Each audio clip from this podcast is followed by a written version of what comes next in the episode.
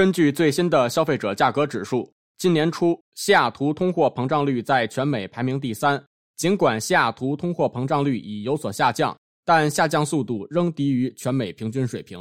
今年四月，大西雅图地区消费者价格指数同比上涨了百分之六点九，使之成为全美各州从通货膨胀中复苏速度最缓慢的州。据当地媒体 My Northwest 报道，通胀对西雅图的打击比美国大多数地区都要严重。西雅图的食品价格比去年上涨了百分之八，与几个月前相比，外出就餐的花费增加了百分之一点七。由于天然气价格上涨，能源价格在过去两个月又上涨了百分之四。美国短新闻媒体平台 Axios 记者克里斯汀·克拉里奇表示，他预计餐饮业成本将出现最严重的上涨。儿童保育和医疗保健价格也将大幅上涨。在西雅图，没有足够的人来填补工作岗位，雇主们不得不提高薪资标准雇佣雇员，这造成雇主必须在某些地方提高价格以弥补他们的损失。